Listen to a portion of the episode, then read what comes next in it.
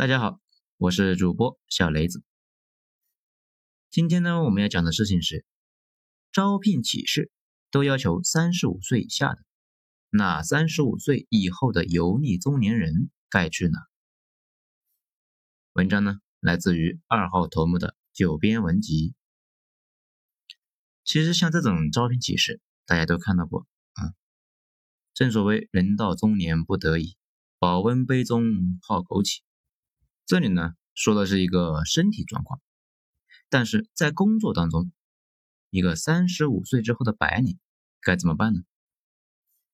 我以前吧觉得这个问题非常非常的 low，不值一聊，而且我一直觉得三十五岁只是一个时间线，并不意味着什么。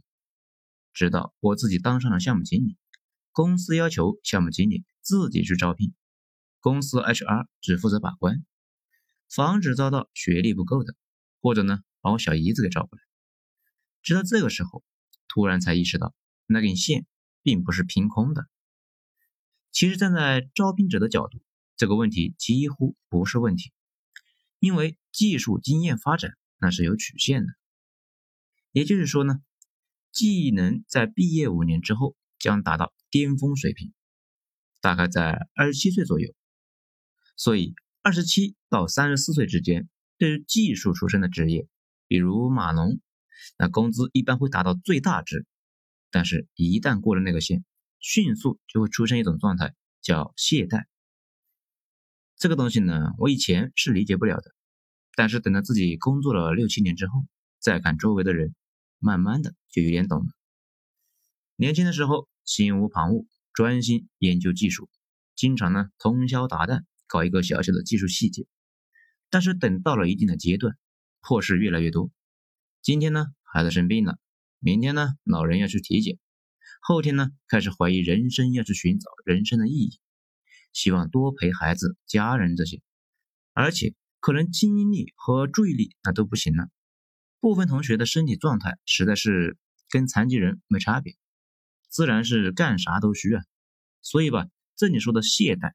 倒也不是一定你自己不想干了，反而是因为太过分心，身边的事呢太多了，以至于没法再像年轻的时候那样集中注意力，也没法像年轻人一样集中火力在工作上。不仅如此，关键的一个问题是，年轻的时候觉得技术有种神圣感，这种感觉呢会随着年龄慢慢消退，直到有一天发现技术本身就是技术，最酷的东西。其实是钱，这种心理状态的变化本身也会导致情绪的慢慢失控。说实话，我真没见过几个人在三十五岁之后依旧对技术保持极高的热情。但是钱这个东西有个毛病，你太关注它，反而可能赚不到它。你要是关心那些能带来钱的东西，反而这玩意呢不知不觉的就来了。那什么能带来钱呢？通过长期打磨才能够获取的技能，比如码农们就赚这个钱。人和人之间的链接，那些大 V 们呢赚的就是这个钱。一双敏锐的眼睛和不要脸的气质，比如我以前室友的老乡辞掉西二旗码农的工作，去回龙串啊回龙观卖串串，那一度呢还不错。不过后来不知道城管把他赶哪去了。而且我招聘的时候也会在想一个问题。招个小青年过来，他有什么问题，我可以随便说他。但是招聘一个大龄青年，年龄比我都大，他有问题，我该怎么说他呢？当然呢，最重要的一点，人才市场资源充足，想找年轻的他就能找到。我经常在想一件事情，就像咱们之前聊过的那样，我国人力太多太便宜，这有一个明显的优势，就是中国制造的成本中。人力成本那一部分占比很小，这让我国的产品有明显的竞争力。甚至某些大厂打出来的口号是：“不要跟华某为比价格，因为你不管报多少，我们都比你低。”这种低成本蚕食策略，让某维的产品在过去的一些年中席卷世界，几乎干趴了所有的友商，逼迫所有的友商都是转行干别的。但是人力充沛。毛病呢也很明显，个体想要架上去非常困难，因为替代性特别高。这活你不干，分分钟换别人。这倒是呢，有点像英国当年，宁愿雇佣童工，也不雇佣童工的父母，一家子让孩子养着。你们能想象吗？直到英国政府呢担心国家崩溃了，下令就禁止了童工，而且由于人力太充足，任何一个稀缺岗位在很短的时间内就会变得过剩。所以每次看到新闻中类似于“中国人力成本上涨导致竞争力下降”的标题的时候，就百味杂陈。因为作为劳动阶层，最希望的事情就是涨工资啊，而这种工资的上涨会毁了竞争力，非常的两难。而且这些年呢，有个非常不太好的感触：一般企业对员员工好，这些企业呢往往走不远，走得远的往往是那种往死里压榨的企业。正如某任大老板说的：“不要把公司当成你家，你家里人可以原谅你的各种臭毛病，但是你是来给公司赚钱的。”如果赚不来钱，就得让你滚蛋啊！大概就这个意思哈。这个时候呢，可能就有小伙伴呢要刚几句，说谷歌不是那样的公司啊！醒醒啊，醒醒，同志！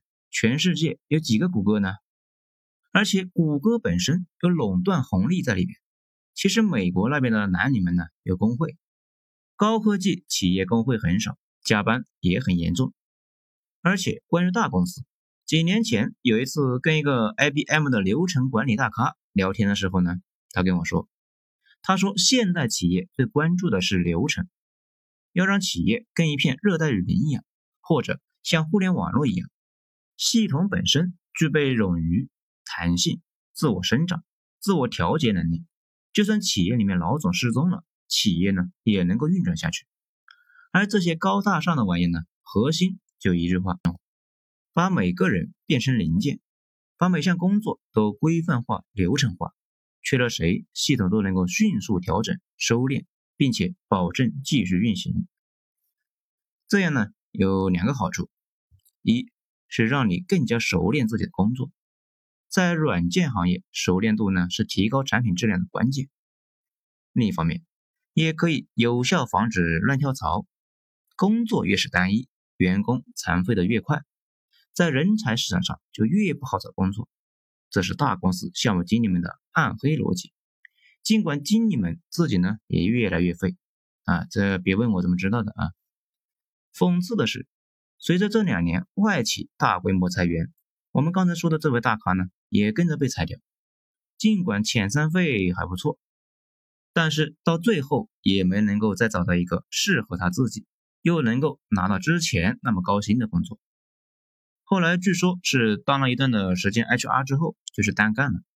那具体干什么呢？也没细问。而且关于技术专家这件事，我也有个体会。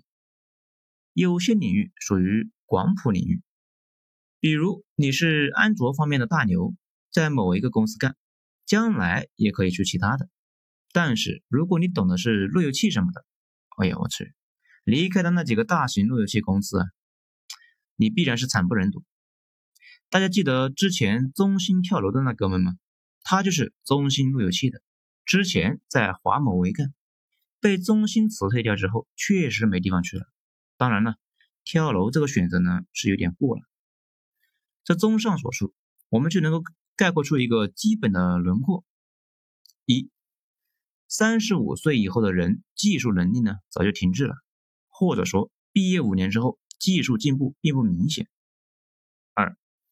而且激情开始消退。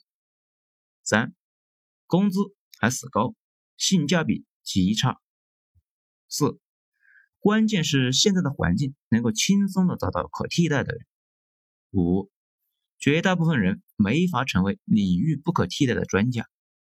六，小公司学不到核心竞争力，大公司呢不会让你不可或缺。这讲到这里呢，大家就可能就要问了。哎，那啥，别逼逼了，说说你的解决方案吧。这个呢，很惭愧，因为我也不知道该怎么整。你们肯定要各种打死我的冲动啊！不过先等等，说不定还有救呢。之前吧，有说过，如果到了三十五岁被裁撤了，那就不好弄了。不过现在如果还没到的话，那还是可以提前布局的。我加入我们厂子的时候。我师傅就跟我说，不要把这个地方当成家，最好做好随时要撤的准备。抱着这样的心态，那反而就踏实多了，根本不担心哪一天我们厂要开掉。很多人呢，从一开始心态就不对，准备给企业奋斗一生，然后让企业养活自己。这种心态很容易一厢情愿，时时刻刻都记住，企业雇佣你就是为了压榨你，你进入企业。就是骑驴找马，这种互不相欠的思维方式，反而让自己更加容易接受变化一些。为什么说这件事呢？因为我的一个上了年纪的同事被赶了出来，正在发愁接下来该怎么办。估计啊，没人再给他几十上百万一年的工薪了。他的所有技能全部依赖于我们厂，出去之后真的没什么用，估计得去创业了。但是这个社会呢，对了上了年纪的打工人士啊，非常的不客气。打工仔没有背叛老板，往往不是因为他有多么的忠心，而是他身上缺了两样东西：一是能力，二是野心。这里呢就三个问题：第一，我的导师跑哪去了？第二，我的倒霉同事现在怎么样了？第三，我有没有被裁了？首先。我的导师在前几年看着我们之前的产品线也业绩下滑的时候啊，就已经跑掉了，从研发直接转了市场。刚去的时候呢，好像状态不太好，后来调整的差不多了之后，慢慢的就正常了。再后来和其他几个销售一起离开的我们厂，去做我们厂的代理商了。现在据说做的还不错。他的这个操作太大了，以至于周围的人呢说他有病。不过他后来跟我说吧，人呢。都得迈出那一步，不然总给自己画圈，觉得自己这不能做，那不敢做。其实唯一值得恐惧的，确实是恐惧本身。跳出这一次，今后呢就不怕再跳了。我的这个倒霉同事吧，现在还待在家里，他去找了几个工作，都非常的不满意。一方面确实给不了那么高的工资，另一方面他自己也想清楚了，再回去上班，只是把现在的问题往后面推了几年。迟早还得面对，看样子是想创业了，但是还没找到好的项目，可能呢暂时要去追寻诗和远方。那这里就有个问题，公司可以随便裁人吗？当然不能随便裁啊，但是有的是办法让你自己走，那这里就不细说了。我们三呢以前都是一个产品线的，当时都已经注意到了船要沉了，整个市场。几乎都被我们一家公司给拿下了。这时，我和我的导师就果断弃船。我当时呢还是基层员工，没有心理负担，去了另一个产品线做研发。现在不小心踩对了，这条线现在是蒸蒸日上，我也跟着大船起起伏伏。我这个倒霉同事呢，当时混的是太爽了，比我早几年加入，当时的级别已经很高，尽管注意到了船不稳。但是还是挺到了船要沉的这一天，终于被动了。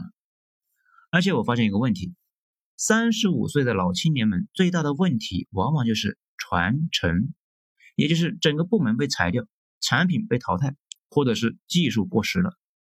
如果不发生这类的问题，不被抛到人才市场，也不大会有问题。我把我这些年的一些心得呢分享出来，说不定能够帮到大家。首先要好好锻炼身体，这是我每次都强调的一件事情。在巨人的陨落里，美国禁酒令发布之后，主人公他的岳父呢非常的消极，因为他们家就是卖酒的黑社会。现在国家不让卖酒了，这能不消沉吗？不过主人公很快意识到，他的岳父太消极了。岳父本身是一个黑社会大哥的角色啊，又猛又狠，这一次这么消极，明显不对呀。主人公。转念一想，明白了，他岳父太肥胖，又得了高血压，高血压导致动作迟缓，思维消极，碰上事情呢，总是缺乏去解决的动力。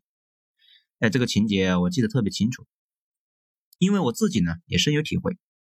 当初体质不行的时候，特别容易疲劳，后来呢，终于开始锻炼上了，慢慢的精神状态那也好了起来，不容易消极，碰到事情呢也不那么虚，勇敢去面对。绝大部分的问题都不是太大的问题。我这些年每次碰到的什么难事啊，都记录下来。每次年底复盘，就能够发现百分之九十九的问题其实自然而然就解决了。尽管当时面对的时候呢焦躁异常。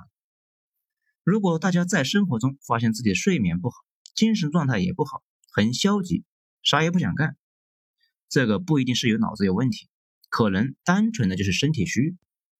人就是大脑这头蛋白质和脂肪泡在一个大的培养皿里，培养皿就是身体。如果培养皿本身有问题，大脑也会跟着出问题，表现就是各种精神病或者虚，啥也不想干等等。近代心理学研究最前沿的观点认为，所有心理问题本质都是生理问题，是可以通过改善体质来解决的。所以啊，练起来，提前练起来。到了三十五岁才不会那么懈怠。如果你不那么懈怠，不那么虚，可能就不会在三十五岁被抛到了人才市场。或者，如果发生了什么事，也有心有力去重新开始。其次，要提前给生活增加不确定性。这前段时间，我的一个小伙伴跟我说，他说他听我的音波文章，觉得自己周末啊刷抖音充满了罪恶感，想业余做电影解说。可是自己呢是个丑逼，不敢上镜头，而且担心视频做的不好还丢人。我跟他说：“你别这么想，尽管你确实很丑，但是这个不是不去做的借口。你可以不露脸嘛，而且刚开始视频做起来肯定不太好，这个不用担心。首先你得慢慢做，慢慢坚持，慢慢的人气会越来越高，再慢慢的加入自己的特色。不管做什么，大众传媒类的东西。”都是有自己的特点在里面，不然几乎是不会火。而这种个人特色需要大家去慢慢的挖掘，你不可能一上来呢就有人看呢，也不可能刚做就开始火。人家别的主播都是费尽心机，日以继夜的搞，你凭什么轻轻松松的就火起来呢？而且吧，要有卖弄思维，学了点啥呢，就赶紧发个视频，做个小成果发什么平台上去，这万一火了呢？这有个 UP 主，天天呢拍他闺女溜达来溜达去的视频，啊，竟然火了。这有的人呢是养只猫养只狗，这也天天拍，也成了一线网红。要相信这个星球上有玄学。当然呢，不是说做了几年就能够火起来，最终能够做成啥样，一方面是个人风格是不是那种长线能吸引人，另一方面就是人生的关键运气。但是首先得。至于运气这个东西呢，我们之后有时间再聊。一般来说吧，你做的每件事情确定性都很强。学校的时候呢，好学生；毕业好员工，你很少冒险，人生按部就班。这样的话，你很容易成为彻彻底底无神论者，也不太迷信，因为拜不拜佛对你呢没什么差别，你也感觉不到有什么差别。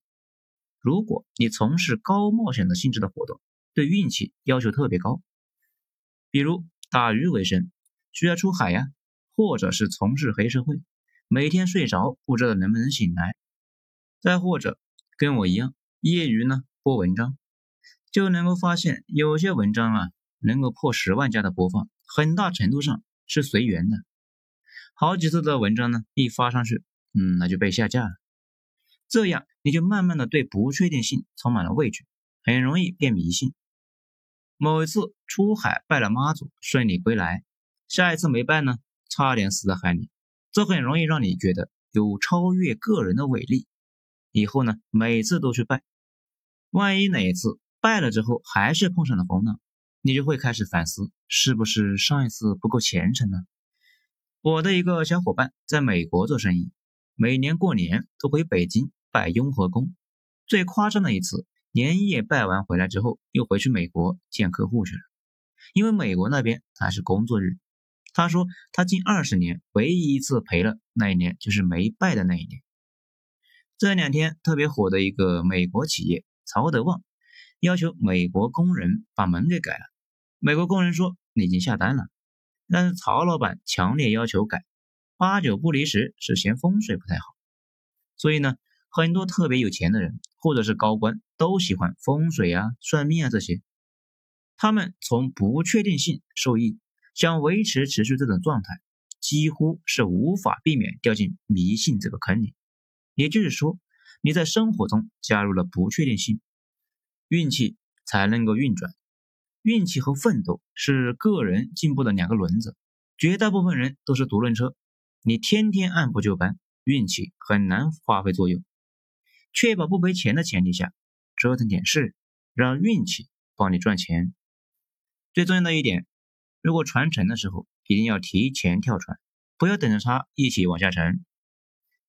那这个时候呢，很多小伙伴肯定就要问了：那我怎么知道船要沉了呢？其实你是知道的，只是不愿意接受。如果发生了问题，就果断操作。绝大部分人主要是心理虚，怕面对不确定性，所以一直在等，等着好事自然而然的发生。这种心态是一种病，得垫，得高压电。最后呢，再说一个我的小伙伴的事，他呢鼓舞了我业余来播音，这也希望对大家有所帮助。几年前我还没有开始播音的时候，一个小伙伴辞职大学职位去搞自媒体。因为他自己觉得有搞自媒体创作的小天赋，而且体制内太让人沮丧，所以想出去单干。那我跟他说：“别搞了，已经是红海了。你看看现在有多少公众号，知乎又有多少大 V，暴利期已经过了，浪费时间，而且经济不景气，巴拉巴拉巴拉巴拉一大堆。这不几年过去了，我在五六年前说的那些话，现在好像也没什么问题。但他的那个号已经有了十来个人。”已经从公众号扩展到抖音什么的，反正业务呢做得非常好，那我也就不再多说了。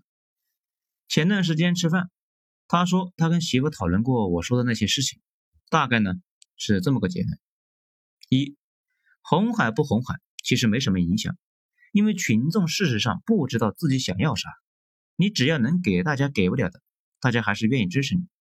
市场上百分之九十九是垃圾，只要有人拿出点真东西来。就能够打动大家，而且他说，事实上我当初的判断那也不对。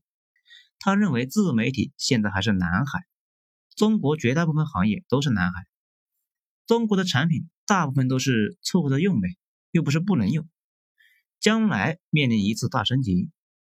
第二，没必要依靠暴利，只要有平稳的利润，慢慢的积累起来，也会是一个非常恐怖的收入。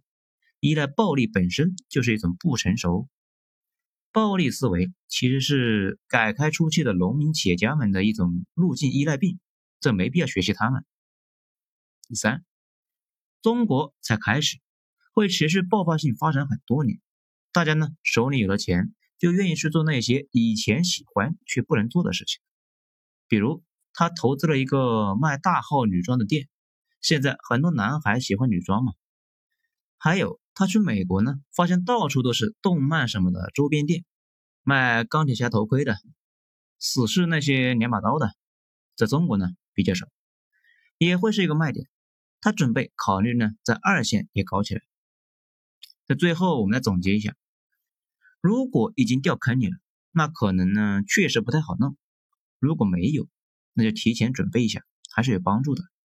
首先得相信国家会越来越强。现在正在由初唐向盛唐转进，你只有相信大环境会越来越好，这条船就会没问题，你才有决心和勇气去做那些别的事情，去迎接挑战。我碰上的那些恨我党，那全是 loser，没一个例外啊！天天觉得国家要完蛋啦，做啥都虚，做啥都没底气。国运就是一个大电梯，每个人呢都在电梯里面。你个人的那点努力得叠加在国运上才有意义。其次要多锻炼，体质好，精神才能正常，才能够集中注意力。我见过的大牛逼，那都是每天能干活十几个小时，全年不休的人。这种人往往都没有三十五岁问题。最后要多去尝试那些低成本的东西，给生活注入不确定性。说不定呢，到了三十多岁。几年前的一个小决定，现在成了决定性的资本。不要相信暴力，要学会积累，学会长时间的努力，有雪球思维，要长线经营。好了，今天咱们就讲到这，精彩下次接着继续。我是主播小雷子，谢谢大家的收听。